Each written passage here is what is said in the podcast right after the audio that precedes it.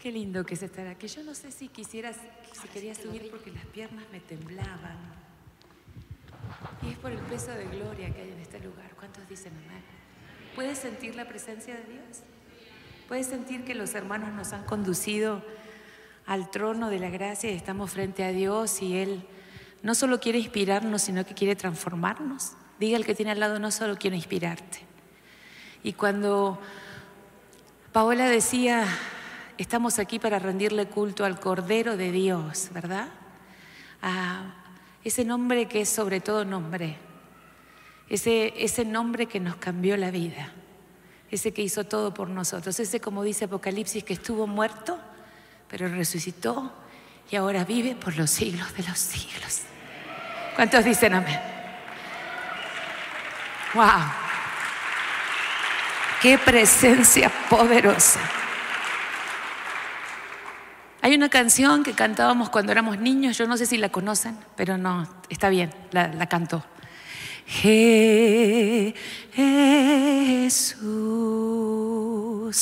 Jesús,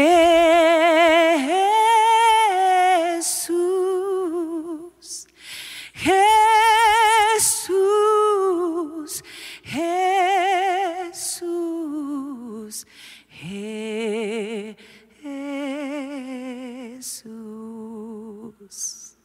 No hay otro nombre. Y yo no sé si estás por primera vez o hace años que venís, pero ese Cristo tiene que atraerte en esta mañana para producir los cambios trascendentales y radicales que deben ocurrir en tu vida. Por eso estamos aquí. Esa es la razón por la que estamos aquí. Él está en el primer lugar de nuestra lista de intereses. No hay nadie en ese lugar. Y yo quiero hablarte de lo que Dios me ha estado hablando en este tiempo, de la necesidad que, tenemos de ser transformados como cristianos. Hay un pastor amigo que predicaba y mientras él predicaba dijo algo que a mí me impactó mi corazón y me dejó pensando. Porque la palabra cuando produce cosas interesantes en nuestras vidas y trae los resultados que Dios quiere que sean hechos en nosotros, te deja pensando. Decirle al, que tenés al lado o a la que tenés a la hermana que tenés al lado, decirle, la palabra te tiene que dejar pensando. No tenés que ser inspirado y solo irte a tu casa y volver después el próximo domingo para pegarte el otro empujoncito que va a llevarte un poquito más adelante. Porque Dios quiere llevarte de gloria en gloria. Y yo quiero eso. Yo no quiero menos porque mi Padre Celestial hizo un sacrificio maravilloso para posicionarme en los lugares celestiales. Y desde allí mirar mis situaciones. Y desde allí vivir mi vida de altura, viviendo no solo los beneficios de su poder y de su majestad sobre mi casa, sino también que yo pueda escuchar lo que Él está requiriendo de mí como misión que tengo que realizar antes de que Él venga a buscarme. Porque el Señor va a volver. El Señor va a volver. Y los que estaremos vivos seremos arrebatados. Y los que habremos muerto seremos sacados de nuestras propias tumbas e iremos a su encuentro. Ese es el rey que predicamos. Ese es el rey que nos ofrece esa transformación que nos permite vivir esa vida de altura. Y este predicador amigo decía esto, decía que tenemos iglesias llenas de salvados, pero no de transformados. Al principio me dijo, ups, ups, dije, qué duro. Pero cuando continuó diciendo, porque si hubiera, si estuvieran llenas de transformados, nuestras, nuestras ciudades y naciones serían cambiadas. Serían cambiadas, serían puestas de cabeza. El reino de Dios sería establecido en medio de nosotros. Y algo está pasando en nosotros. Algo está pasando que hay iglesias en, muchos lugares que están escondidas, que no están llevando adelante la misión, que están encerradas en sus cuatro paredes. Necesitamos cristianos relevantes, cristianos que se note que viven una vida diferente, que van contra la corriente, que pagan el precio del amor que el Señor ha tenido por ellos y que establecen una señal de avivamiento en este tiempo que es tan necesario. Los cristianos relevantes que se levantan para decir basta, nunca más volverá a suceder esto. Hablábamos, de, estadísticas. Mi país es un, país que tiene la, la, mayor estadística de muertes de mujeres por violencia. Una mujer muere por día. Necesitamos levantarnos. 970 mil mujeres en este país llaman al 611, escuche, para pedir ayuda por violencia. Y las estadísticas por la conserjería pastoral nos ha llevado a la realidad de que muchas de esas, de esas situaciones de violencia están dentro de nuestras iglesias. Que son cristianos los que ejercen violencia en sus familias. Necesitamos una iglesia relevante, una iglesia que despierte, una, iglesia que se sacuda del polvo que le ha tirado el enemigo y empiece a brillar donde Dios le ha puesto. Por eso necesitamos una transformación. Segunda de Corintios, si nosotros vamos a, a, la fuente, si nosotros vamos al origen, Pablo le dice a los corintios en segunda de Corintios 5, 17, si alguno está en Cristo, nueva criatura es. Las cosas viejas pasaron y aquí todas son hechas nuevas. Wow.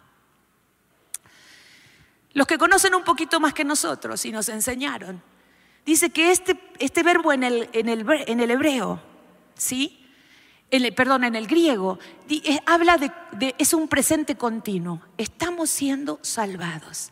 Estamos dejando las cosas viejas para ser acreedores de las cosas nuevas que Dios trae a nuestra vida.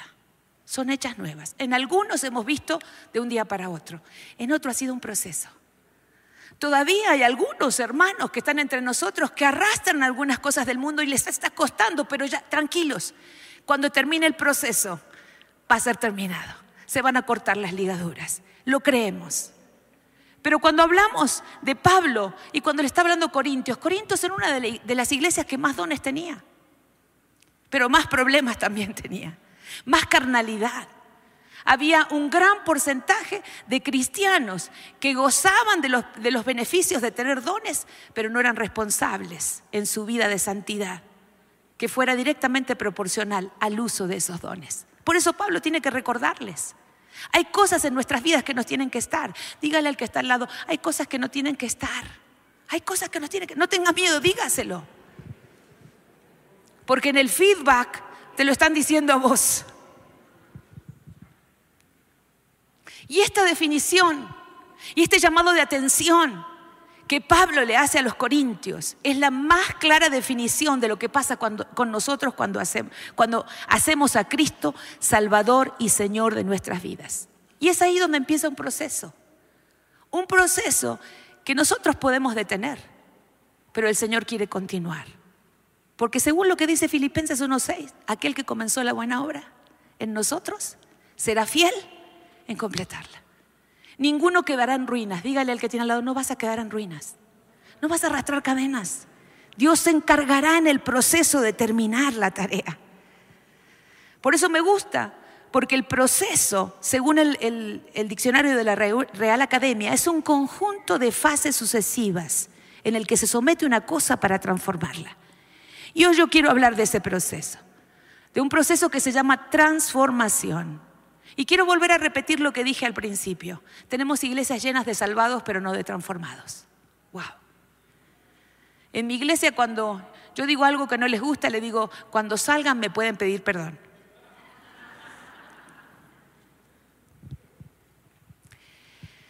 Estamos frente a una realidad tan triste y es que hemos recibido a Jesús solo como nuestro Salvador Hemos aceptado los beneficios de ser sus hijos, pero hemos dejado de lado las demandas que eso implica.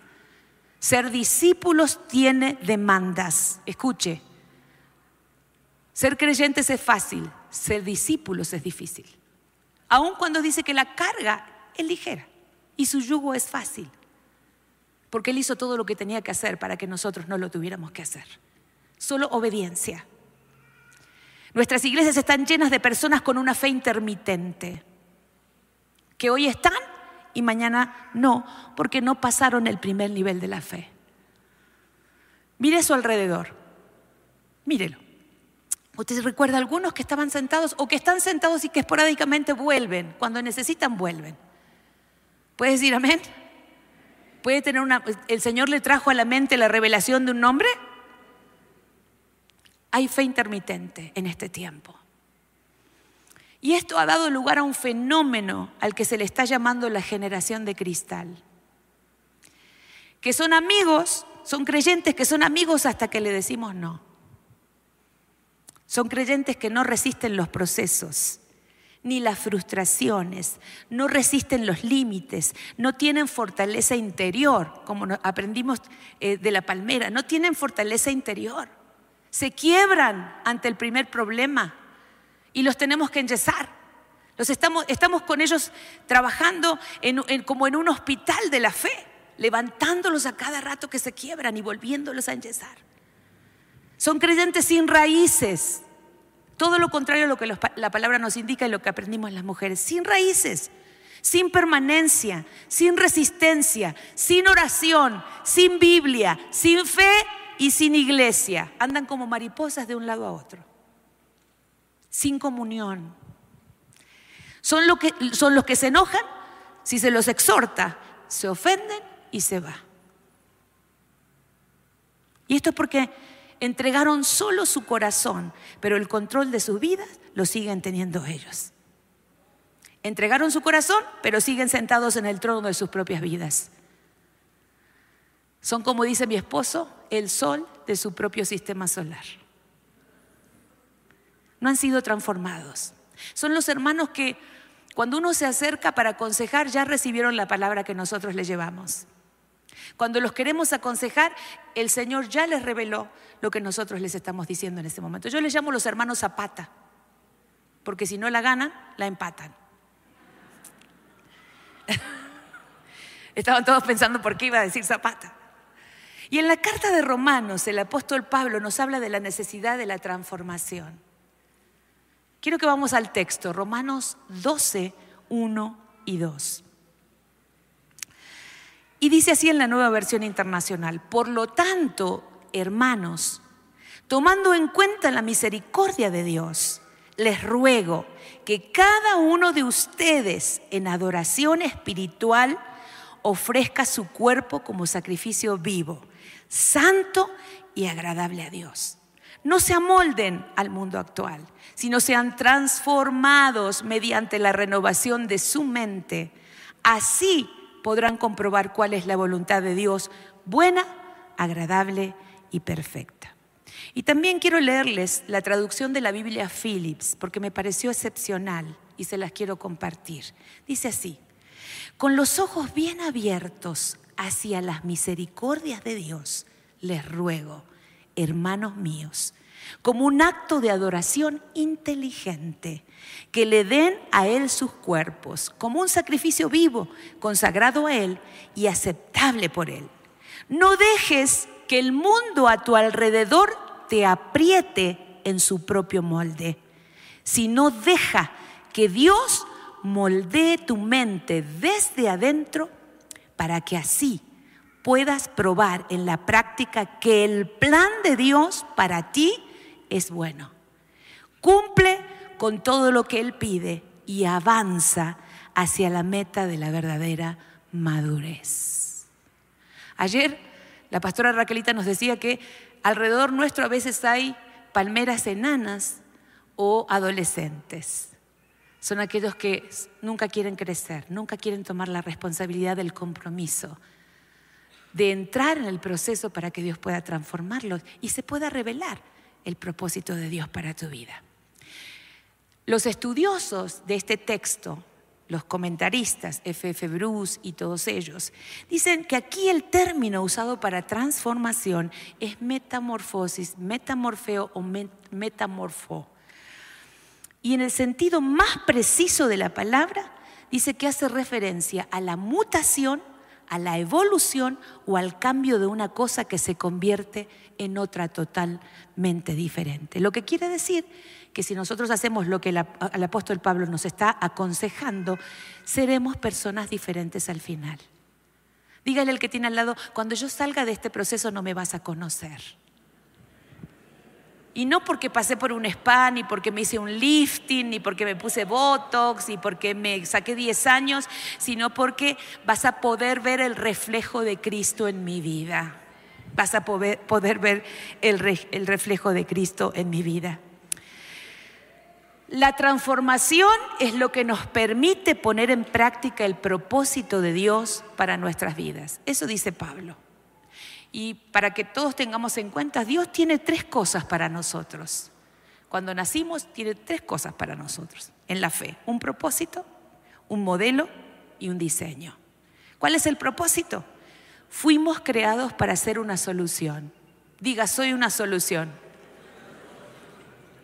Fuimos creados para colaborar con Dios, creados para manifestar a Cristo en todo lugar. Primera de Pedro 2.9 dice, pero ustedes son una familia escogida, son sacerdotes reales y son una nación santa. Son un pueblo que Dios compró para que anuncien sus obras extraordinarias. Él fue quien los llamó de las tinieblas a su luz maravillosa. Me encanta esto. Nos compró para que anunciemos sus obras extraordinarias. Nos salvó para. Hay un propósito. Ese es nuestro propósito, ser solución. Yo siempre digo que dentro nuestro hay una semilla que rompe ciclos. Yo no sé cuáles son los ciclos generacionales que has estado viviendo, pero sé que cuando venís a Cristo se rompen la maldición sobre tus generaciones. Puedes venir con 10 generaciones de maldición, pero cuando aceptaste a Cristo se abre una nueva puerta y te convertís en la primera generación que va a traer bendición a las siguientes generaciones. Vaya entendiendo esto, porque no trabajamos para nosotros, trabajamos para los nuestros. Estamos, construyendo un piso en donde nuestros hijos se pararán para seguir en la siguiente generación. Eso te tiene que alegrar. Aplauda al Señor por eso. No solo nos dio propósito, nos dio un modelo. Y el modelo es Jesucristo. Mire, andan unas, nuevas ondas. Dice, el, modelo celular es lo mejor que hay. El modelo de aquí, el modelo de allá. Y nos hemos olvidado de Cristo. ¿Sabe que estamos como Jacob? Cuando salió huyendo de Saúl y apareció en la escalera. Y él dijo, wow, en este lugar estaba Dios y yo no me había dado cuenta. ¿Cuántos de nosotros estamos viviendo como si Dios no estuviera? ¿Cuántos de nosotros estamos haciendo cosas que no le agradan a Dios y las hemos naturalizado? Y ya nos han dicho que no está bien, pero seguimos nuestra vida porque tenemos el control. Pero hoy Dios viene a pedirte el control de tu vida. Hoy Dios viene a pedirte tu silla, la silla de autoridad sobre tu vida. Porque lo que quiere hacer es transformar tu familia, transformar tu generación. Porque si va a haber esperanza para las próximas generaciones, te tiene que despertar hoy en una decisión poderosa. Entonces es Cristo. Nuestro modelo es Cristo. Efesios 4:13 dice, de esta manera todos llegaremos a estar unidos en la fe y en el conocimiento del Hijo de Dios hasta que lleguemos a ser una humanidad en plena madurez, tal como lo es Cristo. Esta es la nueva Biblia viviente. Me encantó. Una nueva humanidad. Humanos maduros. Diga, humanos maduros que reflejan gloria de Dios. Que cuando yo entro en algún lugar, la gloria de Dios se desata, porque comienza la manifestación del reino. Y si hay enfermos, se van a sanar, porque esa es nuestra misión. Dijo que íbamos a sanar enfermos, que íbamos a liberar a los cautivos, le íbamos a dar vista a los ciegos. ¡Wow! Y a veces ni siquiera queremos orar por las dudas, por si no se sana. ¡Wow! ¿Y cuál diseño? Hemos escuchado también en este y, y ¿saben qué? Un consejo. Porque a veces le decimos amén a todo lo que escuchamos. Y usted tiene una pastora que es muy sagaz. Escucha y anota. Porque ella tiene que velar por ustedes. Pero hay muchos que están diciendo vamos a buscar el diseño de Dios como si hubiera una nueva revelación. Como si hubiera aparecido algo nuevo algo que cambió eh, en, el cielo y entonces el Señor dijo, bueno, no, acá vamos a hacer un ajuste. Y antes no lo dije, pero lo voy a decir ahora. No hay nada nuevo escrito. Dígale al que tiene al lado, no hay nada nuevo. El diseño es la palabra de Dios. Nos conviene vivir bajo principios, porque son los que nos mantienen bajo bendición. Cuando nosotros olvidamos los principios de Dios es cuando empezamos a andar en oscuridad, aún estando dentro de la casa. ¿Está entendiendo? Tenemos hijos perdidos dentro de la casa. Tenemos generaciones enteras que no aman al Señor, que nacieron en hogares cristianos, que son, que son hijos de, tres y cuatro generaciones y están como la generación del, del tiempo de los jueces, de Josué, cuando dijo, no conocían a Dios. ¡Wow! Las piedras que fueron puestas en el Jordán fueron para recordatorio. Fueron para recordatorio. Pero la generación que vino después no conocía a Dios. Dijo, qué pena. Y Cabot, no había presencia de Dios en esa generación. Y nosotros tenemos la responsabilidad de mantener la presencia de Dios en las generaciones. Una generación dormida, lo único que hace es que esa generación se muera. Piense en Abinadad. Abinadad, 20 años, la, la presencia en la casa, pero era un mueble. Diga, era un mueble. Porque Usa no sabía que no tenía que tocar el arca. No sabían que el arca la tenían que portar en los hombros. Para eso estaban los agujeritos que estaban al lado. Para eso servían las argollas. No sabían. ¿Qué pasó? El silencio nuestro, el adormecimiento de una generación se cobra las vidas de la siguiente generación. Y nosotros no queremos eso. Queremos despertar. Por eso muchos de nosotros estamos distraídos del propósito. Y saben, pareciera que Dios nos creó para tener una oficina espiritual en donde atendernos para resolver nuestros problemas. Por eso nosotros debemos ser entendidos en este tiempo y debemos sacar a Dios del lugar de la rueda de auxilio en el que nos lo hemos puesto, al que solo recurrimos cuando lo necesitamos y después nos olvidamos. Nos sanó, está bien, nos sanó y ahora seguimos adelante, pero no nos acordamos más del Señor. ¿Cuántos han llegado a nuestras iglesias que han sido sanados, liberados de enfermedades, milagros extraordinarios que ni siquiera nosotros hemos recibido los milagros que ellos han recibido? Y ya no están. Vienen esporádicamente para, seguramente vendrán a la cena de Navidad y a Pascuas, porque cumplen con los rituales eclesiásticos naturales. Pero en este tiempo, si queremos ser entendidos, tenemos que recordar dos cosas. Primero, que tenemos que salir del lugar de donde estamos. Tenemos que permitir un examen de Dios a nuestras vidas a través de su palabra. No que venga nadie y te diga, el Señor dice, porque, a ver, puede venir alguien a decirte, el Señor dice, pero la palabra te dice lo que tenés que hacer. Pero nos gusta escuchar al profeta, que te diga, el 5 de enero llegará alguien a tu puerta que llegue. No hay problema. Es más, creo en la profecía. Pero nos hemos hecho fans de, de, los profetas que vienen y a veces ni analizamos sus vidas. Pero la palabra es la profeta mayor y esta no falla y da testimonio de lo que el Padre quiere. ¡Wow! Entonces tenemos que capitalizar el tiempo de gracia que tenemos. Lo decía esta mañana en el primer culto. Mire, hay gracia de Dios. Dios no te va a mandar un rayo y te va a chamuscar en donde estás. Es como que yo dijera, Señor, mira, y ahora descienda tu fuego y empieza. Y empiezan a quedarse chamuscados, todos quemados. Te mandaron, y, llegaste a tu casa y ¿qué te pasó? El Señor me mandó un rayo. No, hay tiempo de gracia. Dios es paciente. Dios te sigue con fidelidad.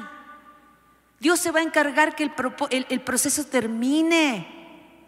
Te va a seguir, te va a respirar acá. No te va a decir nada, pero te va a estar ahí. Usted se va, y va, a ir donde usted está, porque Él se mete donde vos estás. Así que cuidado donde se meten. Y esta gracia es la que nos da, por su amor incondicional, una oportunidad nueva para entrar en el proceso. Si no lo hiciste hasta ahora, podés entrar. Y esta oportunidad te da la gracia de poder experimentar la vida de altura que Él tiene para nosotros. Hay una segunda cosa que tenemos que tener en cuenta. La gracia, por un lado, que nos da la oportunidad. Dios está siempre abriendo la puerta. tengo esa oportunidad. Tengo el, el desafío de Dios, el reto de Dios constante de cambiar de mudarme del estado donde estoy, donde las cosas no suceden, a mudarme al lugar donde las cosas sí están y van a suceder. Y es resistirme a la ignorancia. Y la ignorancia que estoy hablando no es la ignorancia de, no tener conocimiento o de no haber podido estudiar o, a no tener grados universitarios. Es el, se trata de que no dejes de percibir lo que está pasando a tu alrededor. Hay cosas que están sucediendo a nuestro alrededor y nosotros estamos ignorando. Y estamos no pudiendo conectarnos a través de la fe para poder manifestar el propósito y ser una solución para lo que está pasando. Mire, lo que pasa en nuestras naciones, porque mi nación está peor que la de ustedes, es porque nosotros lo hemos permitido. Mientras muchos hacían la carrera de poder para estar en, los lugares de poder, nosotros estábamos dormidos. Estábamos, estábamos desconectados de la realidad. Nos habían enseñado que no había que entrar en política porque era pecado. Entonces le dejamos a los impíos gobernar nuestras naciones. Tenemos que despertar. En mi país todavía no hay un evangélico que pueda subir al, sillón de Rivadavia porque tiene que ser católico. Entonces podemos llegar hasta ahí, senadores, diputados. Pero queremos lograr eso, queremos lograr eso. Resistámonos a la ignorancia, empecemos a conectarnos con la realidad que nos rodea a través de la fe para que podamos manifestar el propósito para el que vinimos en esta tierra. En el nombre poderoso de Jesús. Porque si soy solución, alguien está, alguien está necesitando lo que yo tengo. Dígale al que tiene al lado, alguien está necesitando lo que yo tengo. Y no diga que no tiene la capacidad. ¿Sí? Porque en Colosenses 2, 9 y 10 dice que toda la plenitud de la divinidad habita en forma corporal en Cristo. Y en Él, Cristo, que es la cabeza de todo poder y autoridad, ustedes, ustedes han recibido esa plenitud. Si usted tiene a Cristo, levanten la mano los que tienen a Cristo, está completo. No será perfecto, diga, no seré perfecto, pero estoy completo. ¿Qué paso siguiente necesitamos para la transformación? Necesitamos tomar una decisión. Y no es que, bueno, no me quedo otra y me voy a poner en las manos de Dios. No, no. La decisión es el producto final de un proceso mental y cognitivo. Es el resultado de haber pensado. Porque pensar es la antesala del hacer. La fe necesita que pensemos ¿Por qué nos enseñaron que no tenemos que pensar si es la antesala del hacer? Yo tengo que evaluar lo que Dios dice en su palabra, tengo que medirme con esa palabra y tengo que actuar en acción de esa palabra, en consecuencia de esa palabra. Por eso tenemos que hoy dar un giro de 180 grados, porque si querés transformación, lo primero, dice que el primer paso para la transformación es metanoia, arrepentimiento. Metanoia un giro de 180 grados. Si ibas para el norte, tenés que ir para el sur. Si ibas para el este, tenés que ir para el oeste. Y es empezar a vivir de acuerdo al propósito de Dios para nuestras vidas. Hablando de transformación y haciendo una equivalencia, equivalencia con la naturaleza, encontramos transformación de oruga a mariposa. Dice que la oruga es atraída a su propósito, nosotros somos atraídos a nuestro propósito cuando entramos en el propósito, en el proceso, perdón. Y dice que en su ADN la oruga lleva todo lo que necesita para ser mariposa. Y ya sabe que ser oruga no es todo. Que si quiere seguir siendo oruga, jamás será mariposa y va a morir como oruga. Imagínense que todas las orugas del mundo, las orugas monarcas, se pongan en huelga y digan, listo, este año no vamos a ser mariposas, por lo tanto, la migración de las monarcas las van a tener que esperar hasta cuando tengamos ganas. En nosotros es igual, no tenemos opción. Si tenés a Cristo en tu corazón, tenés que empezar el proceso. Porque en tu ADN está el llamado y la atracción hacia el propósito que Dios estableció sobre tu vida desde que estabas en el vientre de tu mamá. desde que estabas en el vientre de tu mamá. Vamos al texto. Yo encuentro en el texto de Romanos tres cosas que se asemejan a la transformación que sufre, la oruga, los momentos. El primer es rendirse. Pablo le dice a los romanos,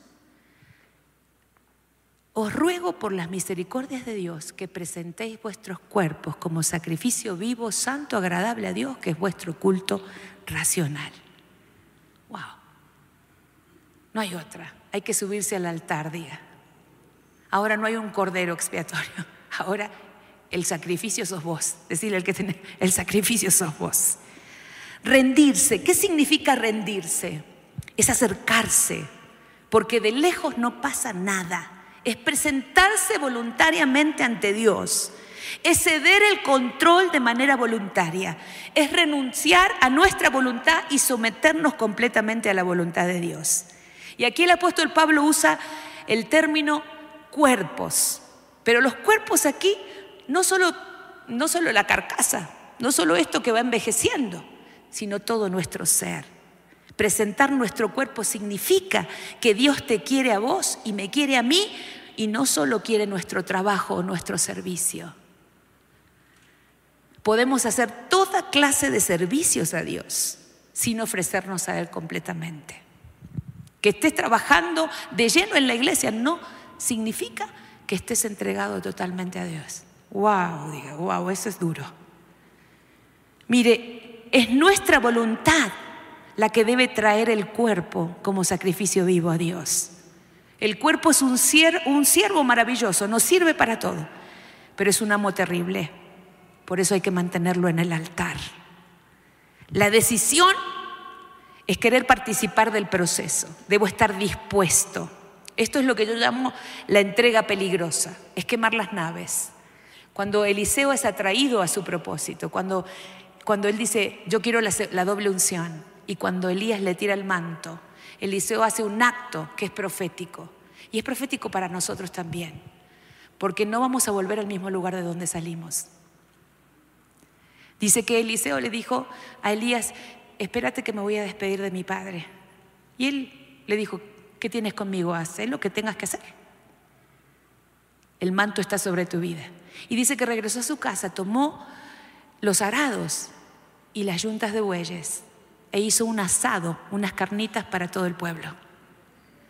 Algunos dirán, wow, qué tremendo, hizo una fiesta porque iba a ser profeta. No, estaba quemando la, la única posibilidad de volver al lugar de donde había salido.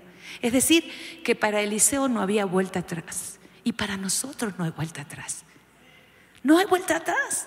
Solo un camino, tiene una sola vía y es ser transformados para manifestar la gloria de Dios a quienes lo necesitan hacia adelante. Por eso, en este momento de la metamorfosis de la oruga, por unos cambios hormonales, cuando empieza, a, primero engorda y después empiezan los cambios hormonales que le dicen que se tiene que esconder para que ninguna ave se la pueda comer o, otro insecto pueda comerla, sino que pueda terminar el proceso. Y allí, es en, en lo secreto donde empieza la segunda etapa de la que habla Pablo la segunda etapa es la diferenciación. Y hay dos cosas que menciona Pablo en el texto y dice, no se amolden y renueven, renueven el entendimiento. Dos cosas para esos momentos. ¿Cómo se hace eso? En la presencia, escondidos en su presencia, buscando la presencia, buscando la protección en el tiempo de vulnerabilidad, porque los mayores ataques los recibimos cuando queremos consagrarnos. Cuando queremos hacer bien las cosas para el Señor, siempre aparece alguien que va a ser una traba. Pero no, agradezcan por esa persona que aparece, ¿eh? porque es parte del proceso. Es la piedra en el zapato, como decía mi mamá.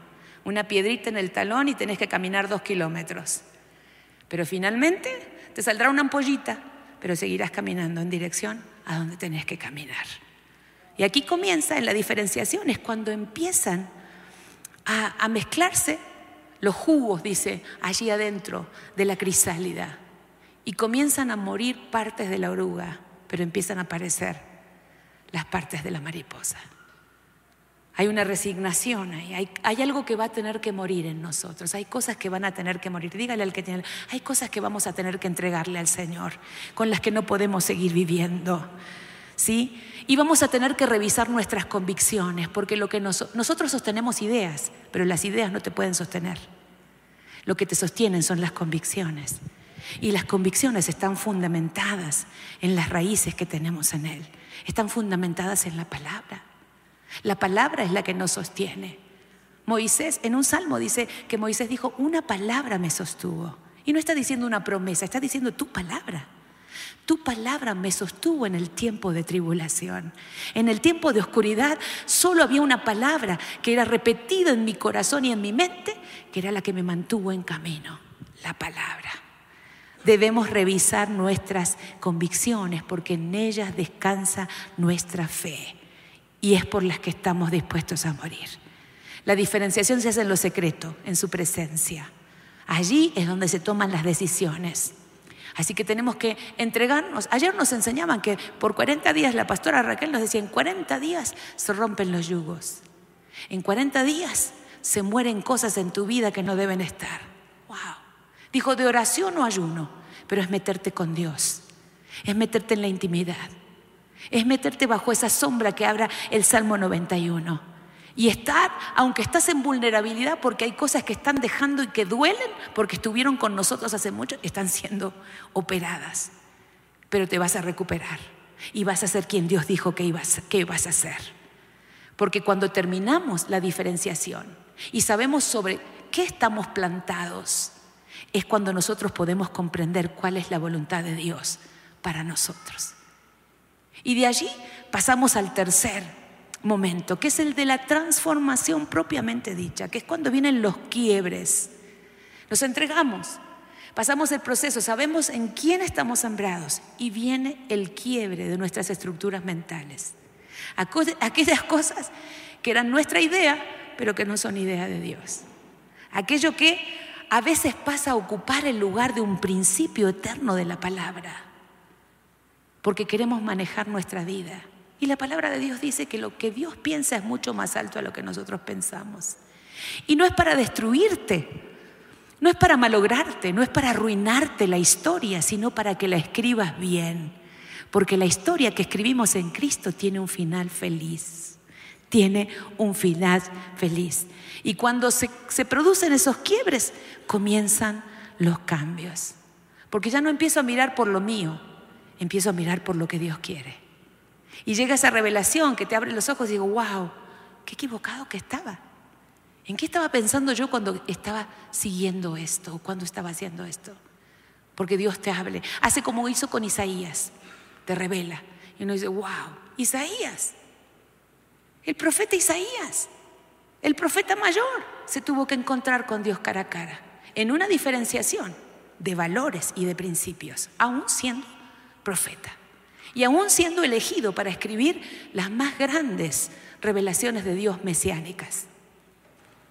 Y él cuando lo ve a Dios dice, wow, hizo una mirada interior, dijo, yo no soy digno, yo no soy digno. Mis labios están tan complicados como los que están afuera. Y no significaba que decía malas palabras. Estaba diciendo, no estoy hablando como Dios habla, estoy hablando como el pueblo. Estoy hablando como ellos que no tienen, no tienen esperanza. Yo tengo que hablar como Dios habla. Y, su problema era su boca. Entonces Dios qué hizo? Inmediatamente le dijo a uno de los ángeles, viene, tizón, solución. Solucionado el problema pasa el siguiente paso, conocer la voluntad de Dios. Entonces Dios le dijo, ¿a quién voy a enviar? ¿A quién voy a enviar?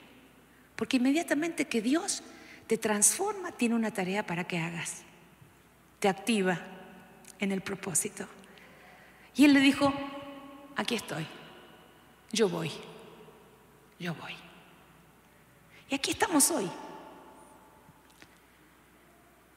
hablando de transformación, necesitando transformación.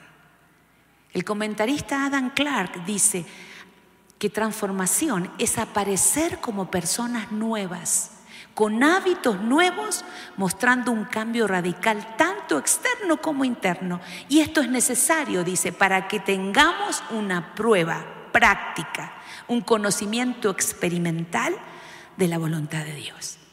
Porque cuando la mente se renueva, toda la vida cambia.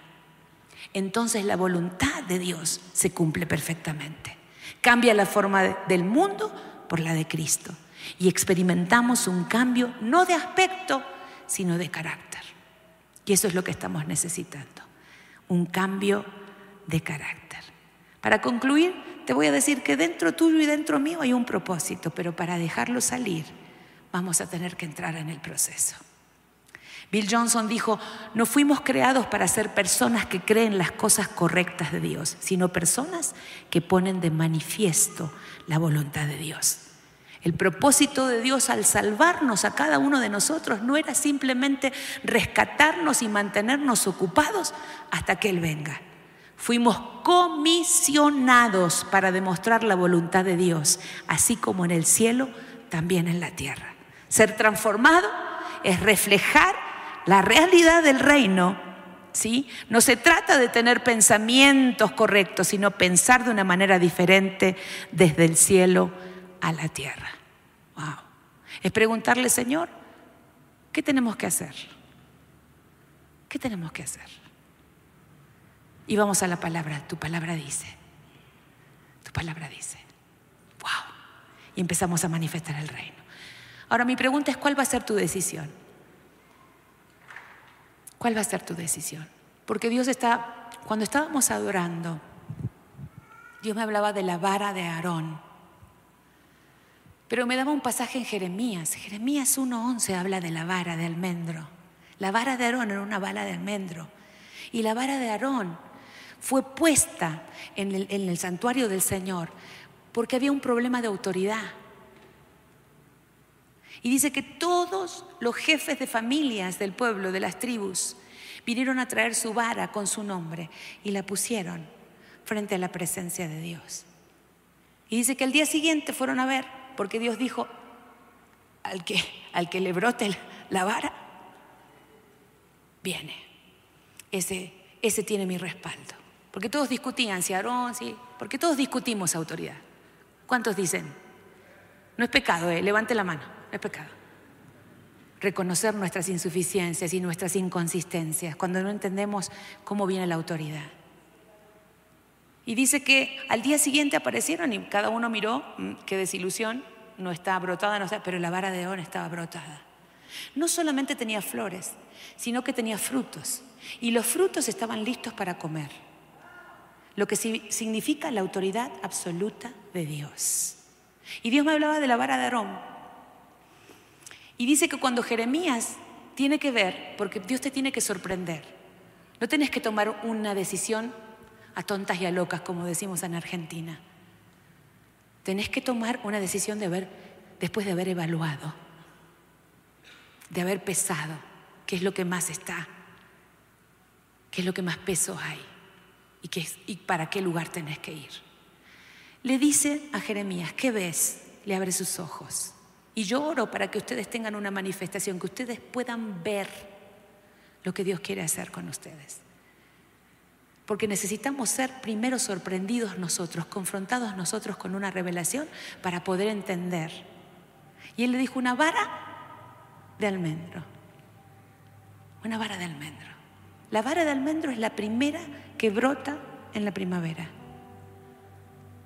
Y esto el, Señor le dijo a Jeremías, es que mi palabra se apresura. Lo que tardaba años en concretarse, ahora va a venir en meses. Hay un juego de palabras en el hebreo con almendro y con que se apresura. Dice que lo que, lo que quería decir era que venía la rapidez del cumplimiento de su palabra, pero Dios iba a vigilar su palabra. Dios iba a velar para que la palabra se cumpla. Toda la palabra que ha sido hablada sobre la casa y sobre tu vida se va a cumplir. Porque Dios no es como nosotros, no se arrepiente ni miente. Y va a cumplir como lo hizo con Josué. Dice que todas las... O sea, uno ahora lo ve y dice, wow. Pero yo les dije esta mañana, los que fueron nacidos en esta casa tienen el olor de la casa. Y tarde o temprano volverán a la casa. Tarde o temprano volverán a la casa. Porque volvemos al hogar. Podemos estar en el corral de los cerdos, pero siempre uno vuelve al hogar. Y hoy esto, quiero pedirte como lo hice en el primer culto, que tomes una decisión, porque de eso depende el avance de la iglesia. El avance no, no va a estar solo por la tarea que realiza la pastora de levantarse temprano para orar y recibir lo que Dios está diciendo para este tiempo y mantenerse firme como una palmera, con todos los vendavales que vinieron, que pudieron doblarla, pero se volvió a posicionar. Esta iglesia va a volver a posicionarse en el lugar que tenía y no porque nosotros lo merezcamos, sino porque Dios tiene un plan desde el inicio con esta iglesia. Y de eso se trata, de cumplir la palabra. Por eso no se desalienten, porque puede tardar, pero escríbanla, porque Dios finalmente la cumplirá. Así que los que dan sentido en esta mañana, que necesitan esa transformación, para ya no ser un grupo, sino ser un equipo que trabaje con la sierva, con la que tiene la vara que está florecida. Que puedan pasar a la frente. A los otros los perdono, Después me piden disculpas afuera si no pasa. Pero tiene que ser una decisión pensante. No quiero que te inspires, quiero que seas transformado. Quiero que lo que suceda hoy en tu vida quede como un hito en la historia en el que puedas recordar el día que Dios te habló y que vino la transformación a tu vida y a tu casa. Y tus generaciones fueron salvas y bendecidas por tu decisión. Hago esta invitación. Mientras cantamos, Santo, aquí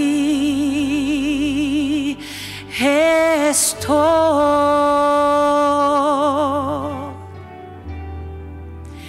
Te ofrezco todo lo que soy.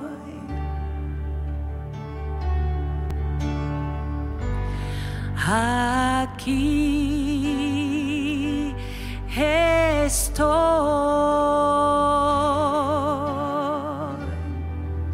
Un sacrificio quiero ser.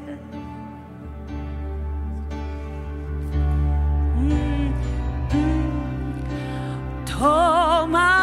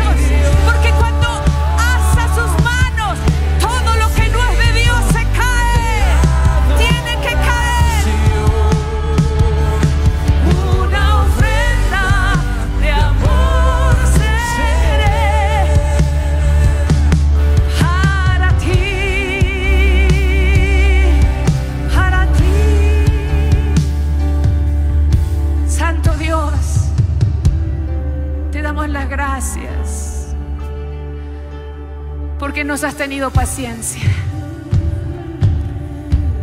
Porque seguimos estando en tus planes y en tu agenda. Y porque lo que se viene es una agenda apresurada y poderosa de sucesos que van a ir sucediendo en el tiempo rápido sin que a veces nos demos cuenta. Pero vamos a levantarnos con autoridad porque hemos entendido que la transformación necesaria en nosotros trae vida a nuestras generaciones. Gracias, porque los cambios que vendrán serán permanentes, porque no volveremos atrás, porque no volveremos atrás, ni para tomar envión volveremos atrás. Estamos encaminados en el mejor tiempo de nuestras vidas. Se inaugura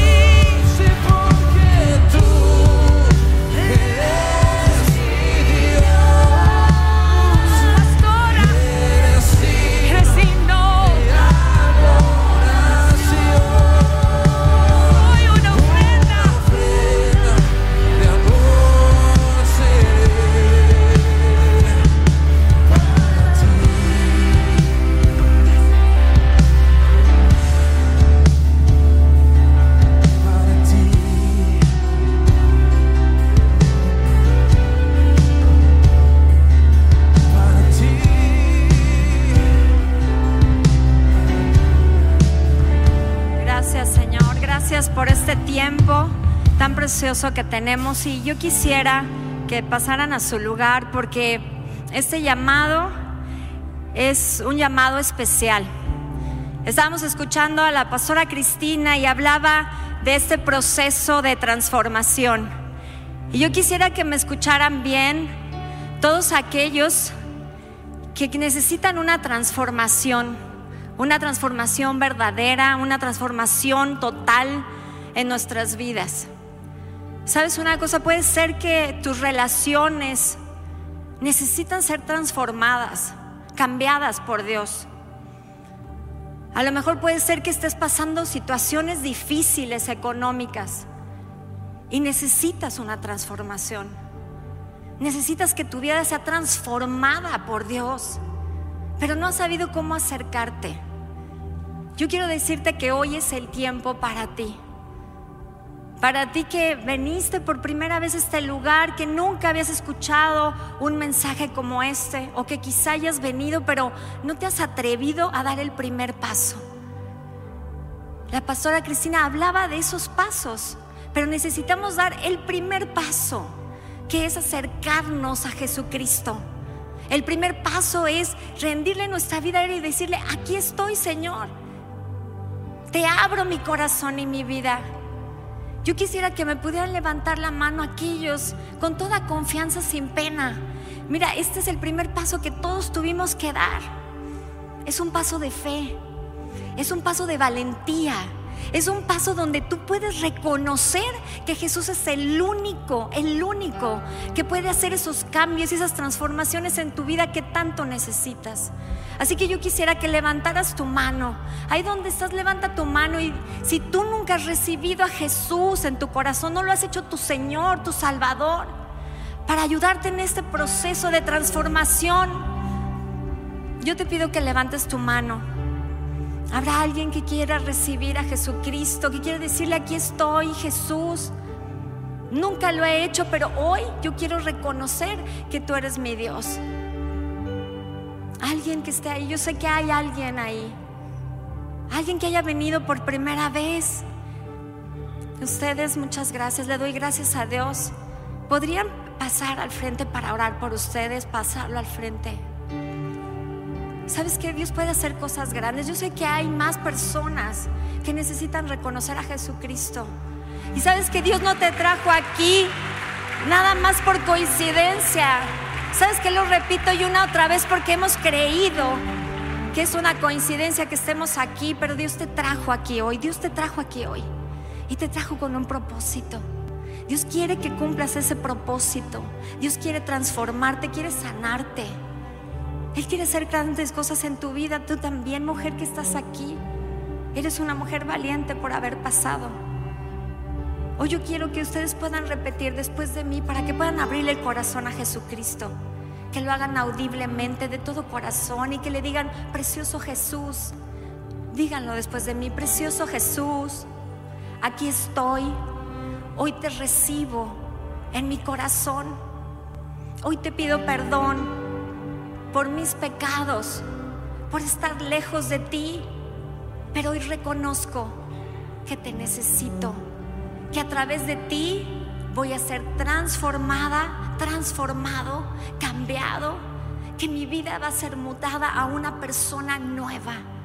Te doy gracias Jesús, porque tú eres mi Señor, mi Dios y mi Salvador. Amén. Muchas gracias. Déjenme orar nada más por estas personas, Padre amado. Señor, yo oro, Señor, por esta jovencita, oro por este hombre. Y hoy declaro, Señor, que a partir de hoy su vida no va a ser la misma. Señor, que tú traes a su vida una esperanza, que tú traes a su vida un destino, un propósito. Señor, que tú vas a caminar con ellos a partir de ahora. Señor, agarrados de la mano, Señor, juntos, Señor, y que nunca más te vas a separar de ellos. Gracias, Señor, porque sus vidas serán completamente otras, distintas. Este será un parteaguas, un antes y un después. Señor, ellos podrán ver milagros, maravillas, señales en su vida y podrán reconocer que tú eres un Dios real y verdadero. Hoy los bendigo, bendigo sus vidas, a sus familias también, en el nombre de Jesús. Y si puedes darte una vuelta para que te den un abrazo, si ustedes pueden saludar a este hombre a esta mujer. Muchas gracias, Señor. Gracias por todo lo que tú haces. Gracias porque eres bueno. Denle un aplauso. Estas son las cosas que el Señor hace. Transformaciones, maravillas, milagros, señales. Dale un aplauso porque esto es lo más importante para